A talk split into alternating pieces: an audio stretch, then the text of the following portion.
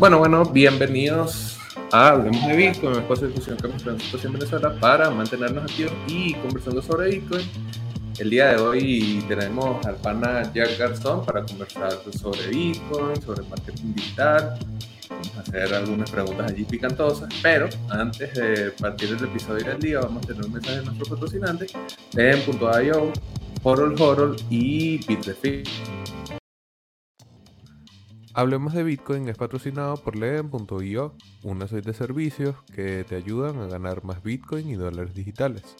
Los productos de Leden te permitirán ganar intereses, pedir préstamos en dólares y obtener créditos para comprar más Bitcoin. Sus cuentas de ahorro en USDC y Bitcoin, en colaboración con Genesis, te brindan las mejores tarifas del mercado trabajando con una de las instituciones más destacadas y reconocidas de la industria. Den cuenta con un servicio exclusivo llamado B2X que utiliza tu Bitcoin para pedir un crédito y comprar la misma cantidad de Bitcoin. Y si necesitas dólares pero no quieres vender tus Bitcoin, puedes obtener un préstamo respaldado por Bitcoin en menos de 24 horas y no tendrás que vender. ¿Quieres ponerle alas a tus satoshis? Aprende más en leden.io. Recuerda visitar su página web para conocer las tarifas vigentes. Ahora un mensaje de Horol Horol. Horol Horol es una plataforma de intercambio P2P sin custodia y sin KYC. Recuerda que no necesitas entregar información privada sin necesidad a terceros de confianza, sino que puedes intercambiar directamente comprando o vendiendo sin entregar este tipo de documentos a la plataforma y puedes también utilizar su plataforma de préstamos que funciona de la misma manera, sin KYC, sin custodia y totalmente user friendly, Horol Horol. Y bueno, claro, un mensaje de Bitrefill, que es la manera más sencilla de vivir con Bitcoin. Recuerda que tienes múltiples opciones, más de 300 distintas tarjetas de regalo alrededor del mundo que vas a poder comprar directamente en la plataforma de Bitrefill utilizando tu Bitcoin. Así que recuerda que con Bitrefill tienes la manera más sencilla de vivir en Bitcoin. Finalmente, claro, recordarles que se suscriban al canal de Satoshi en Venezuela, que es donde ocurre la magia actualmente. Bueno, bienvenidos. El día de hoy vamos a estar conversando con Jack Garzón sobre múltiples temas, sobre Bitcoin, sobre marketing digital, sobre eh, sobre cómo es dar un curso sobre Bitcoin que ya han hecho hasta 8.000 personas. Y todo esto sin estar tan activo en Twitter, que es donde generalmente nosotros todos que nos conocemos nos encontramos. Sabes que antes de partir, generalmente la gente me pregunta que de dónde yo conozco a Jack. Y yo recuerdo que Jack me pagó a mí para hacerle unos textos que al final nunca los publicó para las redes sociales y tal. Entonces, a partir de allí siempre hemos sido panas de redes y tenemos panas en común también. Entonces, bueno, ahí me acuerdo que nos conocimos en un, escribí un, creo que fue un DM y, eh, para que me ayudaras como que a, a generar contenido adicional y me acuerdo que comimos, eso fue hace muchísimo tiempo. Uf, tú ni siquiera, ni siquiera eras el criptobastardo de hoy, yo tampoco era el Jack de hoy. Eh, creo que creo que el tiempo ha pasado y bueno, qué bueno, qué bueno reencontrarnos aquí luego de un tiempo.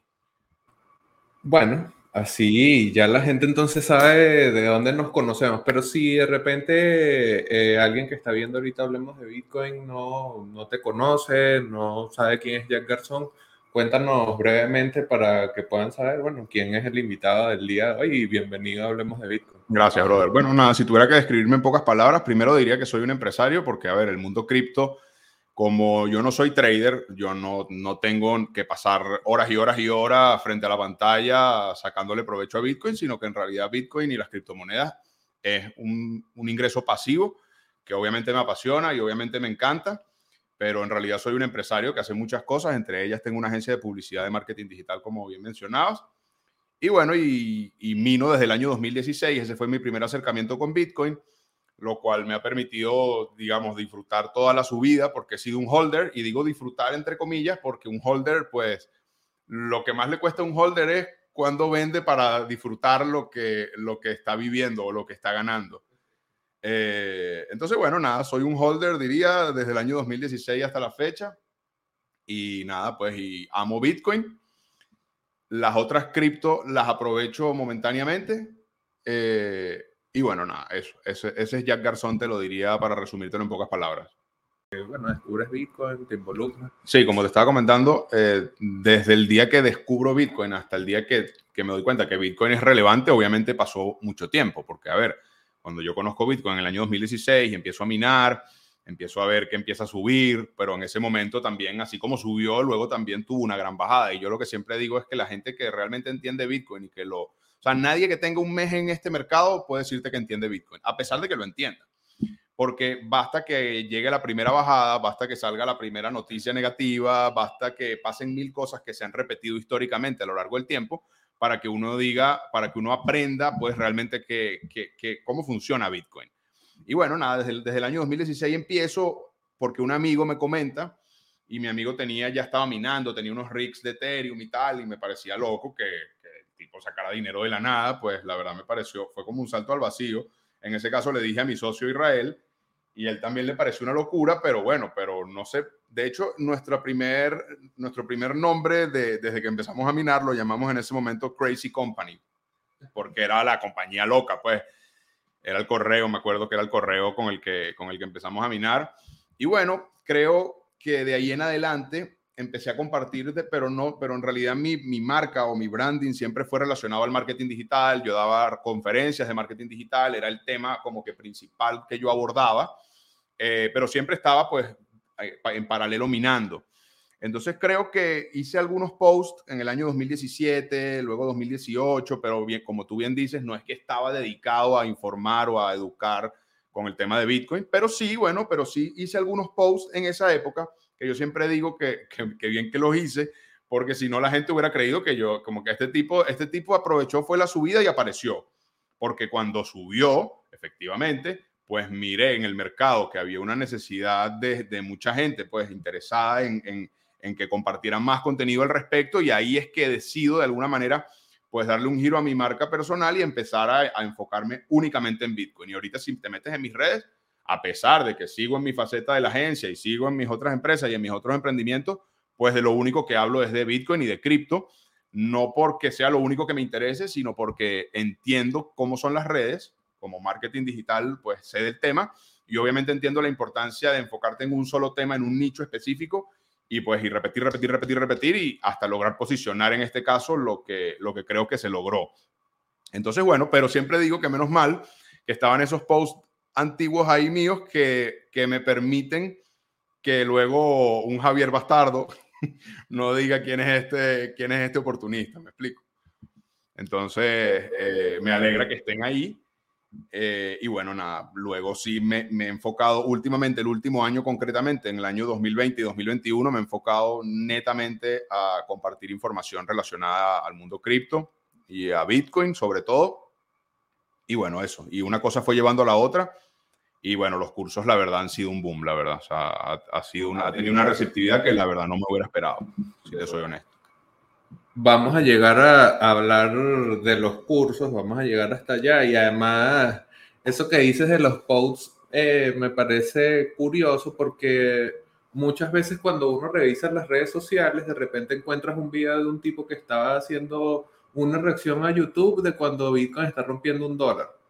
O un tipo que compró no sé mil Bitcoins y de repente cuando vio que subió cuatro dólares los vendió todos y quedan esos posts, quedan esas cosas, entonces siempre uno tiene de repente esa referencia para poder decir, bueno, quizás yo no había estado metido de cabeza hablando de Bitcoin, que también es mi caso, yo no, más o menos en el tiempo en que nos conocimos por allí, final de 2017, inicios de 2018, yo estaba con fuerza con la marca, pero antes de eso, para nada. Pero, claro, tú escribías para, para, para Exacto. relacionados, aunque lo trabajabas para tu marca, pero sí lo hacías Exacto. Estaba como en mi etapa formativa hasta cierto punto. Pero bueno, entonces lo que digo es que es interesante uno tener de alguna forma poder referenciar que, mira, no es que de la nada a mí me interesó Bitcoin, no tanto por eh, soy un OG y tal, sino porque así la gente genera como más confianza para lo que uno va a hacer, sobre todo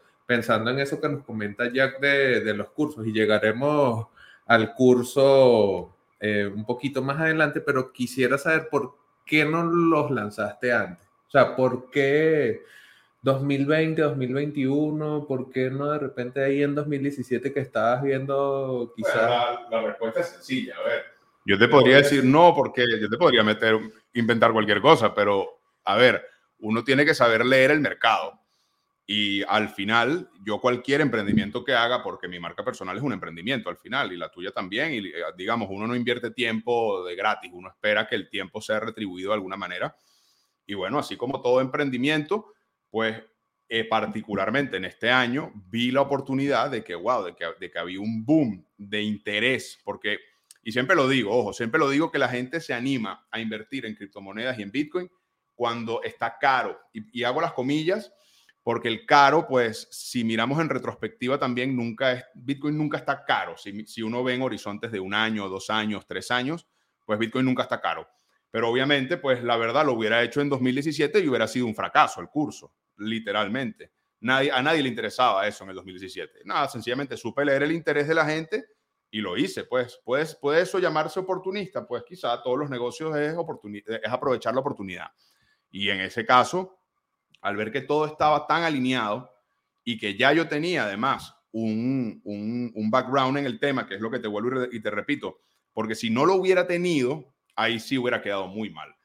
Pero como ya lo tenía y realmente porque cualquiera agarra y sube la fotico cuando Bitcoin está en máximos históricos, cualquiera agarra la fotico de la vela verde y la pone, pero a la gente solo le funciona esa fotico cuando ha visto otra fotico antes.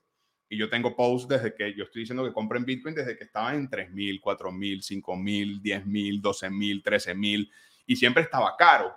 Entonces, bueno, la verdad, sigo mi propio consejo de inversión. Yo compro Bitcoin, hago compras regulares de Bitcoin Así que enseñar a la gente a comprar Bitcoin cuando Bitcoin está en, digamos, explotando, pensando siempre en el largo plazo, porque nunca le vendo a la gente una solución que compra ahorita y la gente que me dice, y si compro ahorita en diciembre, le digo, esa pregunta no sirve, esa pregunta no es conmigo, yo no soy trader, pero sí sé que si compras hoy, independientemente del precio que compres, que puede estar caro, pero si tú compras hoy, te olvidas de eso y en dos años revisas, vas a estar a juro ganando. Y esa es mi premisa y eso es lo que yo ofrezco y, la única, eh, el único consejo de inversión que yo doy es ese. Todo lo demás, pues la verdad soy bastante tajante eh, en que no recomiendo más nada, la verdad, porque no, porque es así, pues es un tema, es un tema delicado, además, el mundo de las inversiones, porque la gente pone su dinero y, y, es, y es delicado. Bueno, ya vemos ahí que, o sea, hay rato relacionado con Bitcoin, al rato con ese interés en, que la gente de alguna u otra manera se involucre, pero sabes que entre las preguntas picantes que yo me traía el día de hoy tienen que ver más con el área de marketing, porque es que si yo no hago estas preguntas, la gente va a decir que qué bola. Sí, no, ya además va a decir que bola, seguro si ese llevado a otra persona sí lo quemas y tal. Entonces, coño, también. No, no, yo no decirlo. Y yo, yo, acepto tu entrevista porque no bueno, primero porque te respeto y segundo porque suéltala, lánzala. Sabes que eh, mucho de lo que nosotros vemos del trabajo de marketing relacionado contigo, no sé si directamente Israel, pero el trabajo tuyo, eh, tiene algunos proyectos, por ejemplo, Onyx, que fue, o sea, yo a donde voy, a donde voy, no es que haya ido a tantos lugares, pero a donde voy, que hay una mención a Onyx, es horrible, es una peste. O de repente desarrollar eh, estrategias para Dash y para otros proyectos así. Entonces, yo me pregunto, ¿por qué si en un principio tú ya habías visto Bitcoin y te interesaba Bitcoin, eh, ese giro hacia esos otros proyectos? O sea, ¿hasta dónde está la parte en donde, bueno, yo tengo estas herramientas y sé trabajar estas cosas y se las presto a quien sea. Y el Jack de ahora que coño, quiero que mis herramientas de marketing y lo que sé hacer en redes funcionen para que más gente se meta en Bitcoin. ¿Por qué? Porque ese primer momento ahí, Onyx. Bueno, la respuesta es sencilla. Primero, me voy a, me voy a lo primero que hablamos al inicio de la, de la conversación, en donde, a ver, yo he venido evolucionando, eh, digamos, he, venido creciendo mentalmente también en el tema cripto y obviamente no tengo el mismo, no es mi mismo criterio de hoy, 2021, que el criterio que yo podía tener en el 2017, 2018, cuando estaba esto apenas empezando. El caso de Onyx, pues se unió todo junto. Fue primero la época de las ICOs, donde cualquier ICO se disparaba y se volvía también mierda. Entonces fue una época bien, bueno, que de hecho fue, fue una burbuja. Así como hoy en día considero en gran parte que son algunas, o bueno, porque decir algunas, siempre hay algunas que se salvan de las burbujas pero en este caso opino que está pasando lo mismo en el mundo de los NFTs. En ese momento, pues bueno, Onyx tenía un proyecto interesante, en ese momento era, era la primera criptomoneda. Yo de hecho, yo tenía un proyecto con un amigo de que queríamos hacer una criptomoneda eh, y empezamos a averiguar, empezamos a buscar desarrolladores y justo me acuerdo que Leo en Criptonoticias, a lo mejor lo escribiste tú y todo, o tú, tú estabas ahí, creo que sí. No. Era finales de 2016, no, todavía. Bueno, justo veo en Criptonoticias que aparece una nota de prensa que dice Onyx, la primera criptomoneda venezolana, y, nos, y fue como que, fuck, se nos adelantaron, ¿sabes? Sentí como que, como que alguien había hecho lo que yo quería hacer. Obviamente luego una cosa lleva a la otra porque, a ver, como te dije al inicio, tengo dos facetas. Yo tengo mi faceta como consultor de marketing digital y muchísima gente nos busca para eso. Y casualmente en ese caso, yo veo la noticia ese día y pocos días después pues bueno, casualmente nos contactan para reunirnos y tal, y para mí en ese momento, la verdad, me emocioné, dije, ¿qué? No puede ser tal, ¿sabes? Porque sentía que, que era como la oportunidad de, de, que lo que yo quería hacer ya había alguien haciéndolo. Entonces, bueno, nos sentamos, me acuerdo que comimos ese día en un restaurante, y bueno, hicimos bastante clic, la verdad, el proyecto, a ver, hoy en día, hoy en día, yo, me queda claro que era una shitcoin. En ese momento no lo veía así.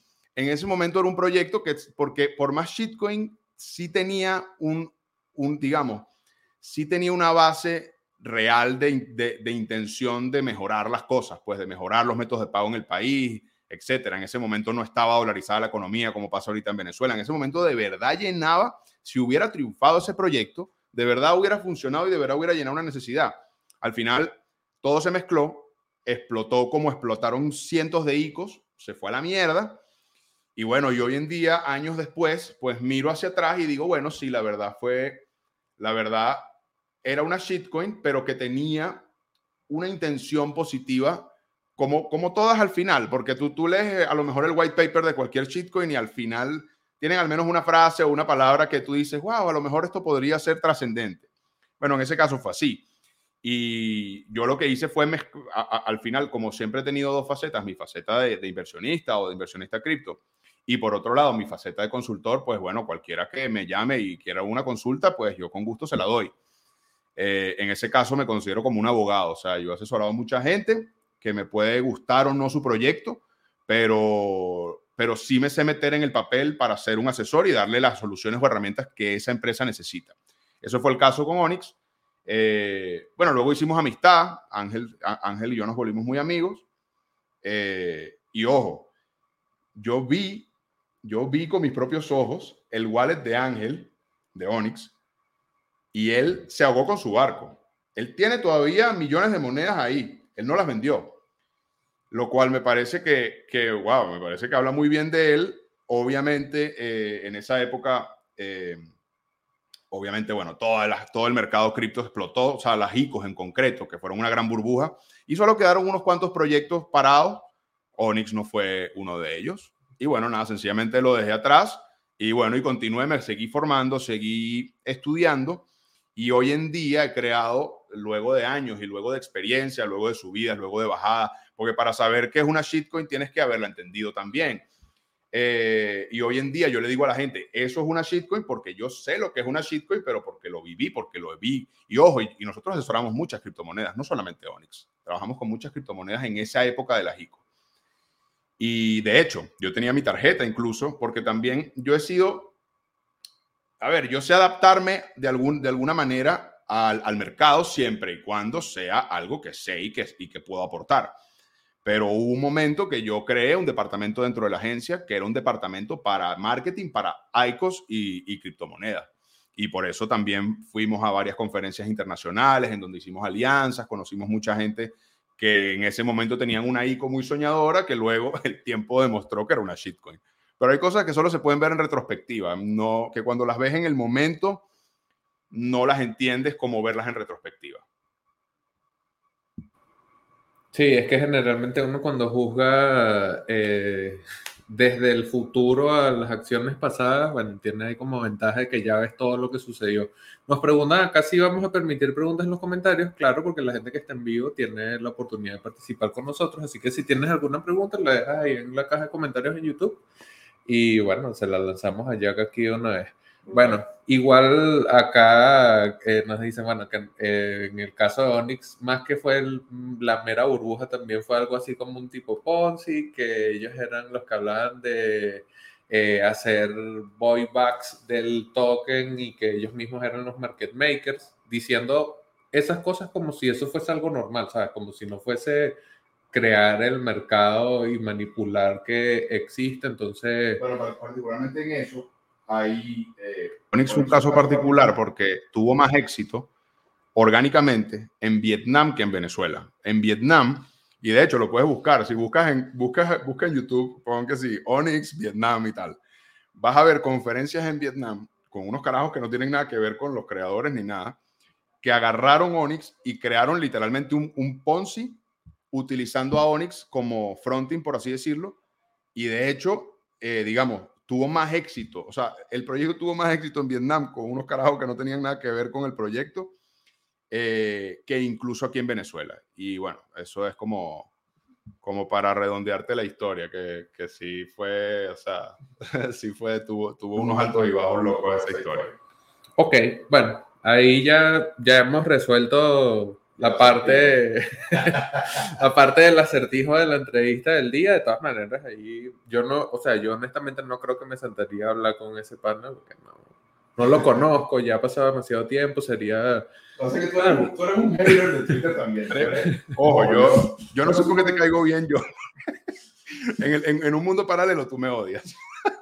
Sí. Pero bueno, no, no, no es este el caso, menos mal.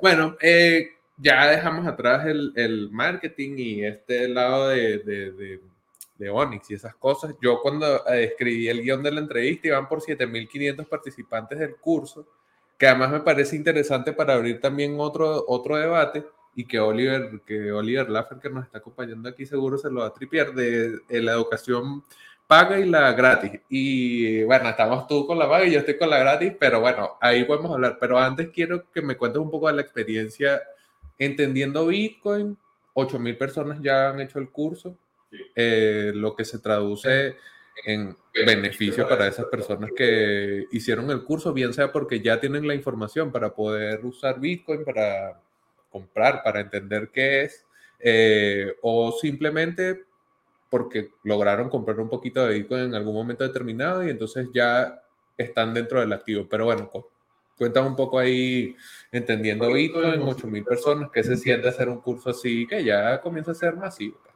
No, la verdad, la verdad ha sido una locura. Me acuerdo que yo estaba, yo estaba en Orlando y justamente le escribo a, a Irra, mi socio, y le digo, creo que es un buen momento de lanzar, de lanzar un curso. Ojo, ya nosotros veníamos haciendo cursos solo que de otros temas. Teníamos un curso de marketing digital y obviamente no es un secreto que hay una mega tendencia de cursos online a partir de la pandemia, pues la educación online explotó pues más que nunca. Em, y, se, y de alguna manera, pues ha tenido un super boom. Incluso plataformas como Zoom crecieron de la nada y se posicionaron como de, como de las empresas tecnológicas más importantes del momento, todo alineado a que los cursos online son relevantes hoy en día más que antes. Otra vez, obviamente, entendiendo y viendo esa tendencia, la supimos aprovechar y decidimos en ese momento lanzar, ya, ya veníamos con un par de cursos de marketing digital pero, y, digamos, ya teníamos de alguna manera la unidad de ventas, ya teníamos, o sea, ya teníamos el know-how para hacer un curso online, ya habíamos hecho un par de ellos de otros temas. Y, le dije a Irra, creo que es el momento de lanzar un curso, un curso de Bitcoin. Eh, y bueno, y decidimos, lo lanzamos.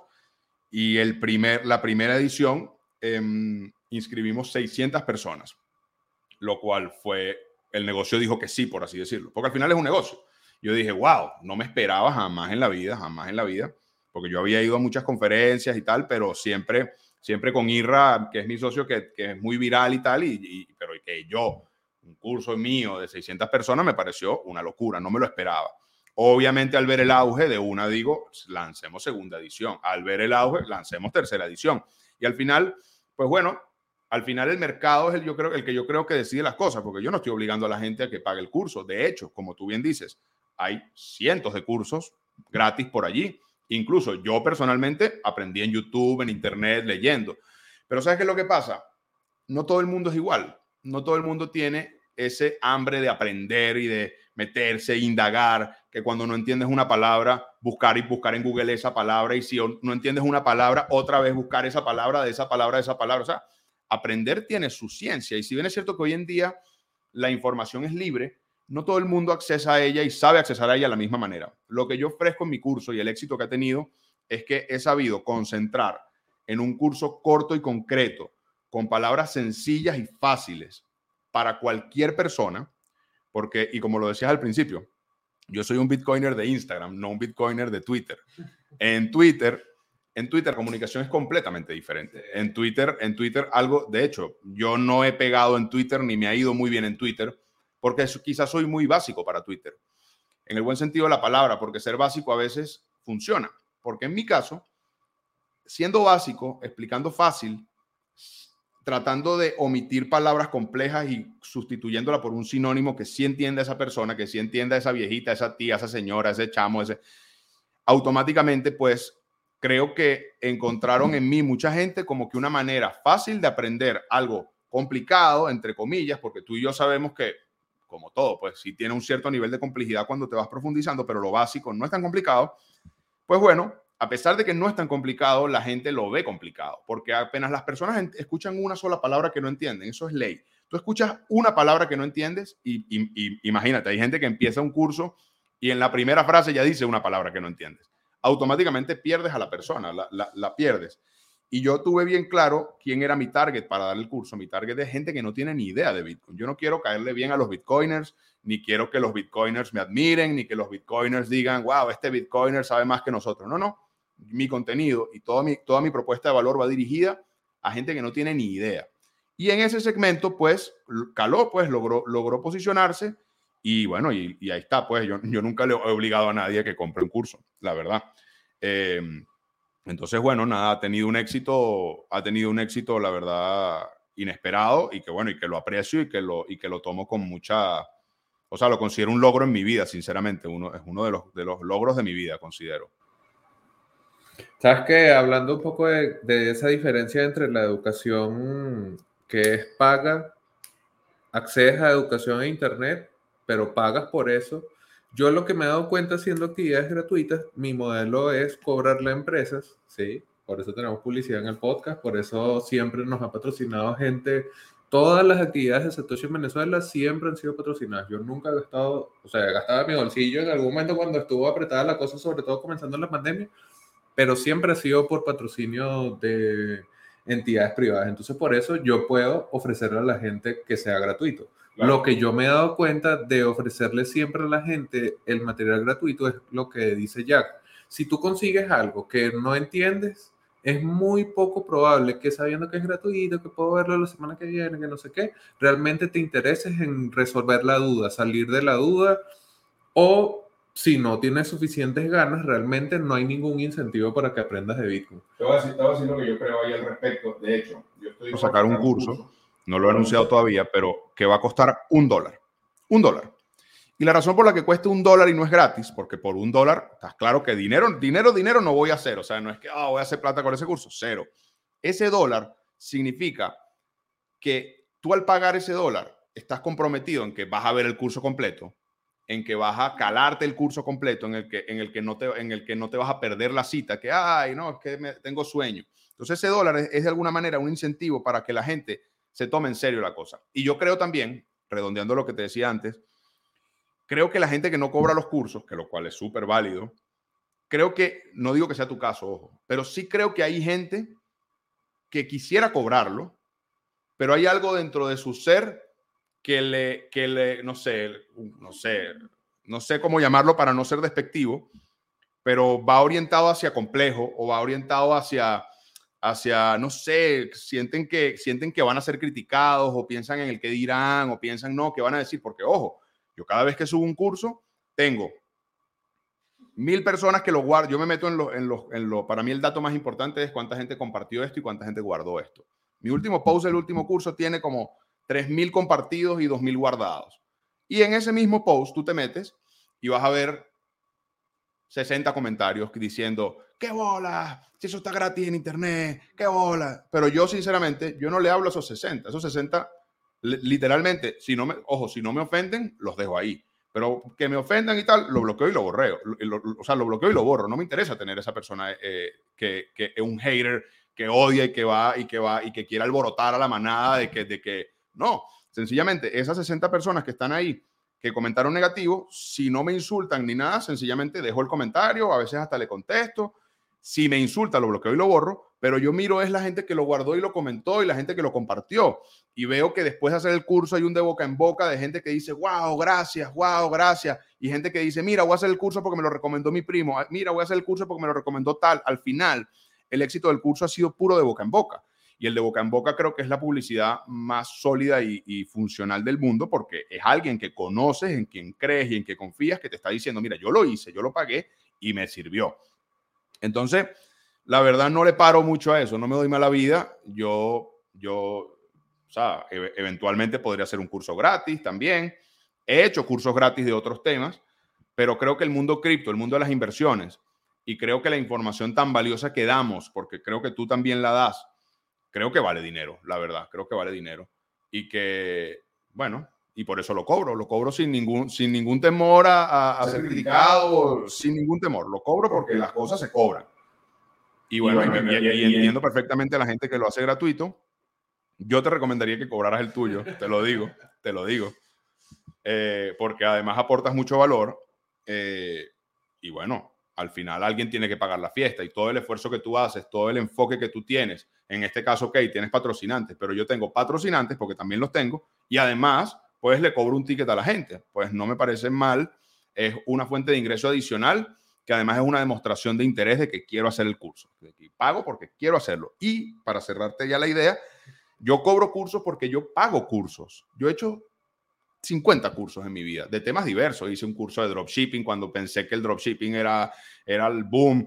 Hice un curso de, ah, de ventas en Amazon, hice un curso, hice cientos de cursos de marketing digital, hice formaciones, he ido a conferencias cripto que me han costado mucho dinero. Por ejemplo, cuando fui a, a la Bitcoin Conference en el año 2017, 2018, ya no me acuerdo el año, en ese momento yo no tenía dinero suficiente para pagar esa entrada. La entrada costó mil dólares y yo no, tenía, yo, yo no tenía dinero de sobra para pagar esos mil dólares. Literalmente los pagué y quedé así. Pero lo pagué porque entendí que pagando esa entrada iba a tener, primero, información de primera mano en un evento de primera mano. Segundo, iba a tener un networking y, y una relación pública con gente influyente del área, etcétera. Pues yo pago cursos y vendo cursos. Yo decir que mi, o sea, mi idea original siempre fue hacerlo gratuito. Yo pensé en hacerlo pago con la gente de más saber, pero no me animé a hacerle publicidad porque como siento que realmente es información básica y que a mí me interesa. Eso es lo que tú crees, eso es lo que tú crees. Es un error creer que las personas tienen el mismo nivel de, de, de, de conciencia o de información que tú o que yo, que hemos leído, que nos hemos formado en el tema. Para alguien que no tiene ni idea, hay información súper básica que a lo mejor googleas y pones, ¿qué es Bitcoin? Pero hay gente que me pregunta, mira, ¿qué es eso de Bitcoin? Yo digo, porque esa persona no, no se mete en Google y lo busca. Bueno, la verdad, esa persona no lo va a hacer. Esa persona no se va a meter en Google y lo va a buscar. Se va a quedar con la idea vacía de no, de no llenar ese espacio de información. Entonces, pues, si tú haces un curso y le respondes a esa persona qué es Bitcoin, aunque a miles de personas, Bitcoiners, le parezca una información muy básica, pues a esa persona que no tenía ni idea, que tú lograste explicarle algo que ella ha escuchado tantas veces, pero a la vez tan difuso, y tú, les, tú logras concretarle la idea y logras que entienda por qué es importante, por qué es relevante, qué debe hacer en pocas, en pocas, en pocas palabras, pues creo que es valioso y creo que eso vale dinero. Anímate. Yo ahí lo que digo es que también me sirve a mí para hacerlo, que es la otra motivación. Ya tengo el curso hecho, ya sé cuál es la estructura, ya sé cuál es la información que quiero entregar y quedará entonces puesta en el website ahí disponible para la gente que lo quiera hacer. Entonces ya siento la obligación de que sé que hay gente detrás del, de la cámara que está esperando para hacer el curso completo y poder entender. Si quieres, abrir. Sí, sí, estamos, estamos en vivo. Eh, si fuera grabado, abriría. Sí. Eh, bueno, eh, podemos entonces avanzar. Hemos tenido ahí este eh, pequeño intercambio sobre educación paga o educación gratuita. Quisiera ir pasando un poco a estos nuevos temas que veo que estás haciendo. Ahora está por allá, pero bueno, de, de NFT Games. Si quieres puedes abrir. O sea, yo puedo aquí hablarle a la gente en la cámara, relajado. Estamos aquí en vivo invadiéndole la oficina a Jack. Bueno, yo realmente no quiero hacer ese curso pago, muchachos. No creo que vaya a ser un curso pago sobre información básica de Bitcoin. Quizás de repente sobre cosas no sé, más profundas, traer invitados que quieran hablar sobre Bitcoin y tal, pero a ciencia cierta, yo solo de manera independiente, no me veo, no me veo con ese empuje a pesar de la invitación de Jack aquí. ¿Viste? Relajado aquí haciendo tiempo. ¿Qué estabas diciendo? Que no, que, no, que no te sientes preparado para... No, para cobrar un curso así, que yo sé que es información Eso- que yo la consigo ahí eso es un- rapidito. Eso es un tabú, brother. Eso es un tabú, te lo juro. Es un tabú que pasado el tiempo a lo mejor dices, ¿sabes sabes cuál es el? Yo entiendo. ¿Sabes lo que molesta? Que algo que para uno es tabú, o en este caso para ti, o para cualquier, para no, para no decir para ti, para Pepe es un tabú hacer un curso online. Pepe tiene la información, tiene el conocimiento, tiene todo para hacer el suyo y obviamente le da rabia que haya otra persona haciéndolo porque esa persona, bueno, no tiene ese tabú.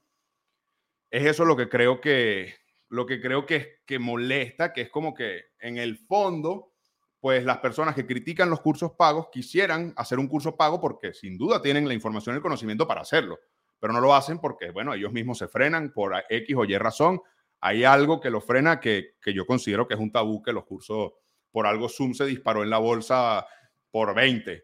¿Por qué? Porque, bueno, porque los cursos online son un boom en esta época de la pandemia y ahora más que nunca son un aporte realmente a la gente. Bueno, bueno, bueno, bueno. Si no, si no vamos a hacer un podcast solo sobre educación paga o gratuita. Eh, habla un poquito de los juegos, o sea, porque no te quedaste solamente con Bitcoin, sino que también ahora estás con los Alexis, con Shitcoins, con lo que se atraviese por ahí. ¿Cuál es, cuál es como, no sé, qué, qué es lo que hay allí que te parece interesante? Porque muchas veces sobre todo entre los bitcoiners más puristas, yo soy purista, pero no de los más radicales, yo sé que hay puntos en donde se cohiben de hacer cosas que inclusive probablemente les interese. No digo que les interese el juego, no creo, pero alguna cosa con Chitcoinland. Y no lo hacen o de repente lo hacen y no lo dicen a Vox Populi porque les da pena.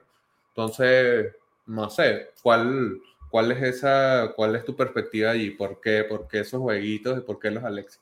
Bueno, yo, yo primero no sufro de esa pena, creo que es lo primero. Eh, segundo, a ver, los cursos que yo hago con, eh, re- eh, relacionados a criptojuegos o a juegos de blockchain, los hago. Primero, los hago con dos especialistas que son super gamers, que literalmente viven el día entero sumergidos en eso. Eh, yo me asocié con ellos y yo lo que hago de alguna manera, porque yo no soy especialista en criptojuegos, obviamente tengo los, tengo los criterios, tengo los criterios NFT, tengo los criterios como todo negocio en el que uno se va a meter, uno tiene que investigar superficialmente y luego ir profundizando para poder luego entender si es o no es rentable, si vale o no vale la pena. Lo otro que quiero aclarar es que yo, el cur yo ese curso en particular no es un curso para decirte que inviertas en criptojuegos. Es un curso informativo que yo lo que hago es literalmente te enseño, pues, qué wallet tienes que descargar, cómo se llaman los juegos, cuál es, cómo funciona el mercado, en cuánto se está vendiendo un Axi, cuál es más o menos eh, el mercado de cómo se está moviendo, cuáles son los modelos de negocio dentro del negocio, etcétera. Em, pero yo digo dentro, de, dentro del curso, digo los riesgos que hay, digo que a diferencia de Bitcoin, que es descentralizado, pues los juegos estos son centralizados. Hablo de los cientos de riesgos de que te cambien las reglas del juego un día para otro, cosa que pasa constantemente. Tú inviertes hoy mañana te cambian las reglas del juego y pierdes dinero o ganas dinero en base a las reglas que cambió el creador. Muy diferente a Bitcoin y a la descentralización de Bitcoin. Entonces, yo soy Bitcoiner desde el punto de vista de movimiento amo el movimiento descentralizado de Bitcoin y el aporte de Bitcoin. Pero desde el punto de vista de empresario, entiendo que hay oportunidades, modas, booms, burbujas, que son momentáneas, que yo sé que son momentáneas, que las identifico como momentáneas y que a la gente que hace mis cursos se las identifico como momentáneas también. Nunca, no, que este es el negocio del futuro, métete y tal, sé tu propio jefe. No, nada que ver. Entonces, dicho eso, pues yo lo que hago es permitirle a una persona que no tiene idea, profundizarle en un tema que no tiene ni idea, mostrarle lo bueno, lo malo, los riesgos, los beneficios. Y siempre, siempre, siempre, siempre les digo que en shitcoins no se invierte más del 10% de tu portafolio, porque los las shitcoins son apuestas, literalmente son apuestas. Bitcoin no lo veo como una apuesta, Bitcoin es una inversión. Bitcoin es realmente el oro digital, el oro de los millennials, y otras maneras en las que lo podemos llamar por ser limitado, por el nivel de descentralización que tiene y por el problema que resuelve en el mundo. Pero estos, estos, estos juegos NFT son una moda. Eh, volviendo al punto de por qué lancé el curso de Bitcoin eh, en, en, el pico más alto y por qué no lo lancé en 2018, la respuesta es la misma de por qué lancé un, un, un, un curso de NFT y de juegos de blockchain en el pico de los juegos de blockchain. Bueno, otra vez, mire, hay una oportunidad. Yo no sé suficiente de este tema, tengo criterios, pero no sé suficiente. ¿Qué hago? Pues bueno, voy a juntarme con dos personas que sí tengan, que, este, que lleven rato en esto, que estén sumergidos hasta el fondo en, eh, en, este tema, que además haga feeling con ellos, que me caigan bien, que parezca que tengan una idea similar a la mía en cuanto al modelo de inversión, que tengan criterio, etcétera. Y bueno, eso fue lo que hice. Y lanzamos el curso, pues que también fue un éxito y también generó super hate. El curso, de hecho, a mí, yo el día que lanzo el curso me cierran la cuenta de Instagram y yo todavía no estoy seguro porque puede ser por varias cosas. Uno, pues, eh, yo, yo, tenía rato tratando de hacer publicidad en Facebook y me rebotaban todas las publicidades porque Facebook odia las criptos. Entonces, tenía ya como varias advertencias por intento de publicidad que no me, que no me dejaban hacer. Y eso se sumó con el día que lancé el curso y yo no sé si es que fue que me denunciaron la cuenta y eso se mezcló con lo otro. En fin, ese día que lanzó el curso, que tuve 16 mil comentarios en un post, jamás en la vida había tenido ese, número, de, ese número en, un post. Ese día me cierran la cuenta, pero así como me cerraron la cuenta, metimos mil personas en la primera edición del curso. Entonces yo digo, ajá, ok, hay gente que lo odia, hay gente que le genera hate, hay gente que le genera molestia, que yo lance un curso. Además, la gente la gente que, además que eso está en Internet, wow, yo digo, si Bitcoin está en Internet y es relativamente fácil de aprender, no me quiero imaginar un juego de blockchain que donde sí creo que hay un nivel de complejidad mucho mayor, la verdad. Porque desde el wallet, o sea, las, las opciones para que te salga mal una inversión en un juego de blockchain son muchísimo más amplias que las que te puede salir mal comprando Bitcoin y dejándolo a largo plazo. Entonces, bueno, nada, básicamente, nada, lo que hice fue eh, como te estaba diciendo, buscar a, buscar a dos personas que, especialistas en el tema y obviamente aprovechar esa, ese boom para lanzar ese curso, pues.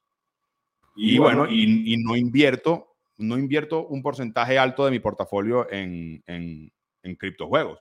De hecho, Axi, por ejemplo, PBU, que es Plan versus Undead, tenemos un curso de eso. Yo en el curso digo, mis socios sí están súper metidos en eso. Yo realmente no le he entrado personalmente a Plan versus Undead porque no me termina de, hacer clic todavía la idea, me explico.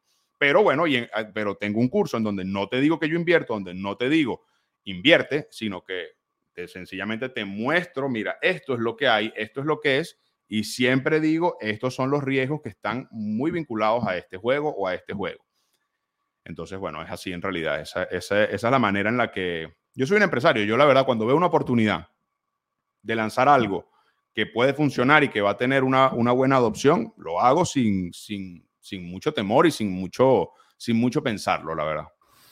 Bueno, bien, ahí ya entonces la gente ya tiene ahí más, más idea de, de dónde viene, cuáles son las motivaciones. Sabes que este, esto que estabas comentando de las advertencias que hace, que no está dentro de las preguntas que te había mandado, pero me pareció interesante preguntarlo. Sabes que hubo como esa oleada de gente haciendo mucha propaganda y prestándose para esta vaina que era IM, ¿sabes? Eso de market, ah, eh, market esa vaina.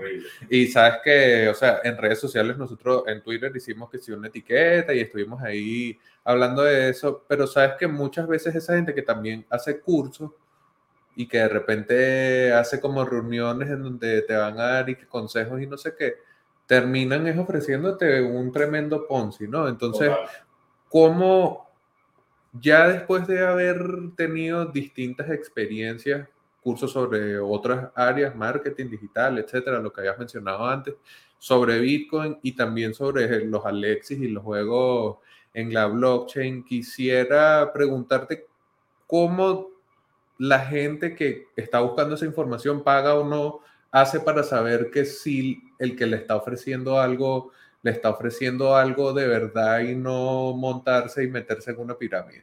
Bueno, básicamente la manera más fácil de identificar una, una pirámide es sencillamente viendo si reclutar personas le genera más dinero a la persona que la inversión en sí, pues ahí estamos hablando de una pirámide. Obviamente, ¿cuál es el truco de las pirámides? Agarran, te muestran, bueno, y de hecho, esos son presupuestos asignados incluso dentro de las pirámides en las cuales agarra la misma pirámide, le compra un carro a sus influencers más, más importantes, le compra un Lambo a cada uno que ni siquiera es comprado, se lo prestan para la foto. Y básicamente la estrategia de, de, las pirámides es mostrarte súper exitoso para que la gente te escriba y la gente te diga, wow, ¿cómo hiciste? Yo quiero ser como tú. Esa es la estrategia que, que hacen las pirámides. Yo particularmente lo que he dado es puro contenido. De hecho, y, y, esas personas nunca, te, nunca, nunca muestran el contenido. De hecho, no, de hecho, carecen de la información. Realmente todos dicen que vas a ser trader y que vas a ser trader y realmente ninguno lo ves haciendo trading realmente. Lo que lo ves es en el carro, en el Lambo, o sea, es puro lifestyle. Es mostrar lifestyle para llamar la atención de la gente, para que la gente les pague por algo. En mi caso ha sido completamente opuesto. O sea, yo literalmente, todos mis videos son en esta oficina, no muestro lifestyle en lo absoluto y realmente nada. Sencillamente he demostrado con más de 200 videos que, bueno, que, que sé del tema y que, los, que no solo sé del tema, que sé del tema y lo sé explicar. Porque hay gente que sabe mucho más que yo del tema. De hecho, tú, tú, tú, me, tú me traes aquí a varios amigos bitcoiners tuyos y a lo mejor saben más que yo, no lo dudo. Pero a lo mejor no lo saben explicar como yo. Ese considero que ha sido la magia o el éxito del curso es cómo lo explico, no lo que sé. Porque lo que sé lo sabe, lo sé yo. Yo cuando empecé a, a, a minar, empecé a minar con muchos amigos y todos esos amigos que, con los que empecé a minar tienen el mismo, tienen, digamos, la misma antigüedad en este negocio que yo, probablemente la misma información y tal, pero bueno, pero no la comparten. Yo decidí dar un paso adelante, decidí compartirla y resulta que, bueno, que al parecer lo explico fácil, la verdad. Y bueno, todo eso sumado, pues ha, ha hecho que funcione. Bueno, y además también ver eh, qué tipo de, de, ofertas te traen esa gente. Si te están ofreciendo que vas a hacerte millonario, que vas a ganar un poco de plata y tal, o sea, ya por allí suena mal. Vamos con las preguntas de la gente que se había conectado, de gente que se conectó temprano.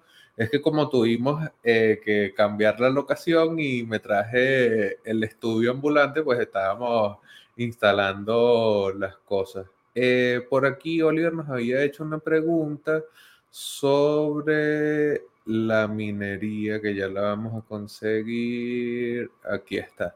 Ok. Eh, Jack, estás minando, estás minando, minaste en el pasado. ¿Qué opinas de la minería en la actualidad? Mino desde 2016 y sigo minando, todavía sigo minando. Creo que hay países donde es rentable y países donde no. Creo que Venezuela es un excelente país para minar. Si viviera en Estados Unidos o en países donde la electricidad fuera costosa, no te recomendaría minar. Pues siempre le digo a la gente, pues esa es una de las preguntas más comunes. ¿Comprar o minar? Siempre le digo comprar. O sea, si yo solo tengo dinero para hacer una cosa, comprar. ¿Por qué? Porque minar es más lento, minar hay una inversión en un equipo, ese equipo, el, si lo compras muy caro, porque también a cuánto estás comprando la máquina, hay momentos buenos para comprar la máquina, hay momentos malos para comprar la máquina. ¿En máximos históricos es buen momento para comprar una máquina? No, no es el mejor momento.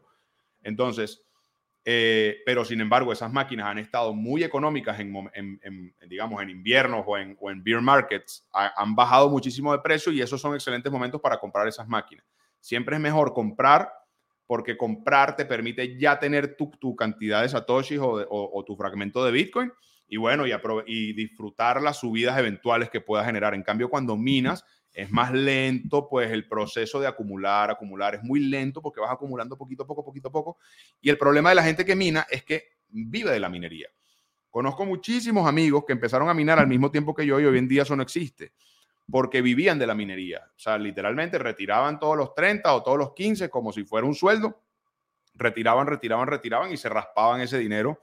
Y obviamente, luego de, eh, si te lo gastas, no sacas el dinero del movimiento y al no estar en movimiento, pues ya no se va a mover ni para arriba ni para abajo. Entonces, conozco mucha gente que, que a pesar de que empezó a minar muy joven, no logró capitalizarlo. Por eso la gente que dice que la minería no es rentable es porque la manejó bajo esos estándares, bajo los estándares de vivir de la minería, de hacer cash out y cobrar ese dinero que mina y no desde el punto de vista de acumular, acumular, acumular. Que no digo que sea fácil porque obviamente a lo mejor hay gastos operativos que pagar, si vives en un país donde la electricidad es costosa, pues es, es acumular, acumular, acumular, pero ajá, ¿cómo pagas entonces los gastos operativos? Entiendo. En el caso en el caso mío particular, pues, que, siempre he minado en Venezuela, pues creo que el tema eléctrico, el tema de costo eléctrico es nulo. Y bueno, y realmente creo que es un lugar donde es una oportunidad siempre y cuando ya hayas comprado. Compra primero, compra, acumula, acumula, acumula. Y luego si quieres diversificarte o ampliarte más en el negocio, puedes empezar a minar. Esa es como mi, siempre es mi recomendación al respecto. Nos pregunta también Oliver, ¿tienes alguna regla a la hora de invertir en BTC a título personal? ¿Algún porcentaje de tus ingresos? ¿Street Marketing holdea Bitcoin? bueno, sí, Street Marketing somos yo y mi socio Israel y, los dos de manera separada, o sea, como empresa no, pero de manera separada sí, tenemos la misma, la misma escuela de inversión, por así decirlo, de, de, solo ser holders. Em, ¿Alguna regla a la hora de invertir? Realmente, bueno realmente compro cuando cae, o sea, esa es la regla básica, o sea, compro cuando el precio cae, compro. Y siempre trato de tener algo disponible en, en dólar tether o en, bueno, o en cualquier moneda estable para poder aprovechar esas oportunidades, porque el día que cae a lo mejor tú no estás frente a la computadora o no estás en ese momento, no te vas a poner ese día que cayó a buscar dinero para... Entonces sí soy muy disciplinado en ese aspecto de que, de que siempre tengo como algo disponible para poder para poder aprovechar esas bajadas. Pues. Y sí, siempre, siempre le he seguido, siempre le he seguido metiendo dinero al mercado. O sea, no es que siempre sigo comprando, no solo Bitcoin, Bitcoin, algunas altcoins, pero siempre, ¿por qué compro altcoins? La verdad, porque como ya tengo un porcentaje en Bitcoin y yo lo que quiero es hacer más Bitcoin. ¿Cómo haces más Bitcoin? Bueno, una de las mejores maneras de generar más Bitcoins es comprando altcoins aprovechando subidas circunstanciales y luego vendiéndolas y te pasas a Bitcoin. Ahí no me paso a moneda estable, siempre me paso a Bitcoin. Para mí, yo pienso en Bitcoin, en la acumulación de Bitcoin, cómo hago para acumular más Bitcoin. Y las shitcoins son instrumentos con porcentajes pequeños para acumular más Bitcoin. Y en este, por ejemplo, justo en estos días que estamos, que, está, que están las altcoins otra vez pompeando, pues bueno, eso me permite hacer más bitcoins, pues. Y, en y, mezclándolo con el tema anterior, para mí, para mí Axie Infinity en concreto, que es el que conozco más, para mí Axie Infinity es lo mismo que te estoy diciendo, pero para acumular más Ethereum. O sea, Axie es una excelente forma de acumular más Ethereum, siempre y cuando cambias Ethereum, porque si te quedas en SLP, en XS y esa, en esas shitcoins, o bueno, no sabría si llamarlas shitcoins porque esas monedas tienen de alguna manera sirven dentro del ecosistema, o sea, porque el término shitcoin es algo que no sirve, algo que es puro humo y que no sirve para nada. Esas monedas, pues, cumplen una función dentro del ecosistema de Axi, pero bueno, mi recomendación es utilizarlo como una estrategia para acumular más Ethereum, que son las dos monedas que holdeo, Bitcoin y Ethereum, a largo plazo. Las demás son apuestas circunstanciales para poder acumular más Bitcoin o más Ethereum. Aquí te pone que profit maximalist. Bueno, es que bueno, sí, sí, es así. Eh, también nos preguntan qué piensas en qué piensas sobre los bots como herramientas. ¿Recomiendas? Me imagino bots, de trading. Creo que, creo que como todo, no se puede generalizar 100%. A lo mejor hay una persona por ahí que creó un bot de trading que de verdad funciona, pero creo que si fuera así tan fácil, todo el mundo sería rico. O sea, realmente no, no creo en bots de trading no creo en, bueno, también es generalizar, pero la mayoría de los grupos de señales también son cualquier cosa. Habrá uno que otro grupo de señales de alguno que otro trader súper exitoso que te pueda realmente señales para que, puede ser, no lo descarto, pero son la minoría. La mayoría, por si tuviera que responder sí o no, respondo que no. O sea, 100% los bots son una pérdida de dinero y de tiempo. Ok, y ya para cerrar, sabes que habiendo hecho el curso durante un tiempo ya, teniendo ya la experiencia de los años estando minando en distintas facetas de lo que uno puede hacer en Bitcoin, experimentando con shitcoins para sacarle satoshis. Eh, si de repente llega alguien hoy y te dice de la nada y de cero, así, ya no sé nada de Bitcoin, ¿qué hago? ¿Qué le dice? ¿Qué hace alguien que no sabe nada? Ok, compra al precio que esté, porque si no sabe nada, decirle pongo una orden de compra, ya estás elevando el nivel de complejidad. Y estás haciendo también que no ocurra, porque mucha gente también tratando de esperar el momento ideal para entrar, nunca entra. Entonces, lo, lo que siempre le digo es, compra hoy al precio que esté, compra poco, no compres todo lo que tienes, compra poco hoy y ya estando dentro del mercado, te vas a parar todas las mañanas y vas a ver cuánto tienes, porque es algo inevitable. Y ahí es que vas a poder diría, sencillo, diría, compra hoy y guárdalo en este wallet, no en este exchange, guárdalo en este wallet. Y olvídate que eso existe, revísalo cuando quieras y el mismo tiempo te va a ir creando la necesidad de tú mismo ir acumulando más o ir acumulando más. Pero creo que ese es el consejo fácil. Incluso hace más dinero la gente que sigue ese consejo que los traders que están comprando y vendiendo y tratando de sacarle micro pellizquitos a una moneda que se, que se multiplica por 10 tú de pellizquito en pellizquito haciendo day trading o haciendo scalping, peor todavía, eh, creo que no, o sea, así no se hace dinero desde mi punto de vista en este mercado. En la bolsa, en otros mercados menos volátiles, quizás sí, pero un activo que solito se va a multiplicar por 10 y por más, es una tontería andar comprando y vendiendo. Lo que hay es que tener las bolas bien puestas para aprovechar, para que los días que caiga no entres en pánico y vendas, sino que más bien, si tienes dinero, compres o al menos no vendas, pues porque está bien, yo no espero que todo el mundo compre en las bajadas y tal, pero al menos no vendas lo que tienes, al menos déjalo a largo plazo y permítete probar algo que en el largo plazo, pues estoy seguro que va a ser, va, va, o sea, Bitcoin desde mi punto de vista y el mundo de las cripto están generando una nueva camada de ricos que no, está, que no iban a ser ricos en el mundo natural, o sea, en el mundo natural no, está, no iban a ser ricos porque no porque el sistema no está hecho para que así sea, pero es una oportunidad brutal para que el dinero cambie de manos.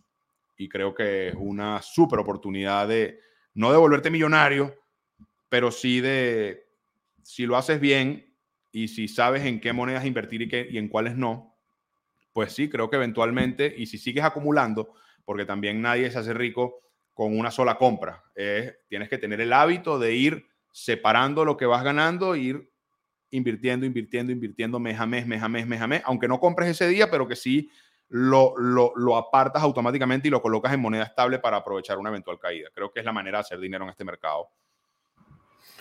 Bueno, hemos estado mostrando tu usuario de Twitter e Instagram, es el mismo, ¿no? Arroba Jack Garzón R, arroba Jack Garzón R, por si alguna persona quiere contactarte por allí. Si quieres dejarnos algún comentario final, alguna invitación para algo, este es el momento. Espero, espero con muchas ansias tu curso. Pago, porque creo que tienes el conocimiento, creo que tienes la experiencia y creo que cobrar es parte de la vida, o sea, nada, sin si tú quieres un cachito y vas a la panadería, vas y lo pagas. O sea, porque, porque un curso sería gratis, no, no lo entiendo. Para eso están los youtubers. Pues el que quiera gratis, que se meta en YouTube y que se trague 18 horas de contenido, que, a, que saque una, una, una, pepita de oro de este video, una pepita de oro de este video, una pepita de oro de este video. E, e, échate 50 horas de contenido ininterrumpido y luego tú arma tu propio rompecabezas. Si no quieres hacerlo así, sino que quieres alguien que ya lo armó, que ya, que ya agarró la información, que ya la masticó y que ya la probó además y que te dice, esto es lo que te recomiendo, pues bueno, yo creo que espero tu curso con ansias, tu curso pago. por favor, escríbanle a Javier en los comentarios si están de acuerdo conmigo, que por favor, que, que Javier merece poder vender su curso y no solo, no solo depender de los patrocinantes, sino también que la gente a la que él tanto le ha dado aporte, que le devuelvan algo eh, a toda la gente que algo les ha aportado. Bueno, no, ya te lo puse fácil, está, fácil. No sé si vaya a pasar, pero bueno, gracias por la recomendación, Jack. Gracias por tomarte el tiempo de conversar acá en Hablemos de Bitcoin. Y bueno, obviamente gracias a las personas que nos hayan acompañado en vivo, que vayan a disfrutar este episodio luego en cualquier agregador de podcast. Obviamente a los patrocinantes que hacen posible que este podcast siga. Ya este es el episodio 139. Eh, Leen.io, Horror Horror y Betrefil. Y bueno, muchas gracias por acompañarnos el día de hoy. Nos veremos en un próximo episodio de Hablemos de Bitcoin.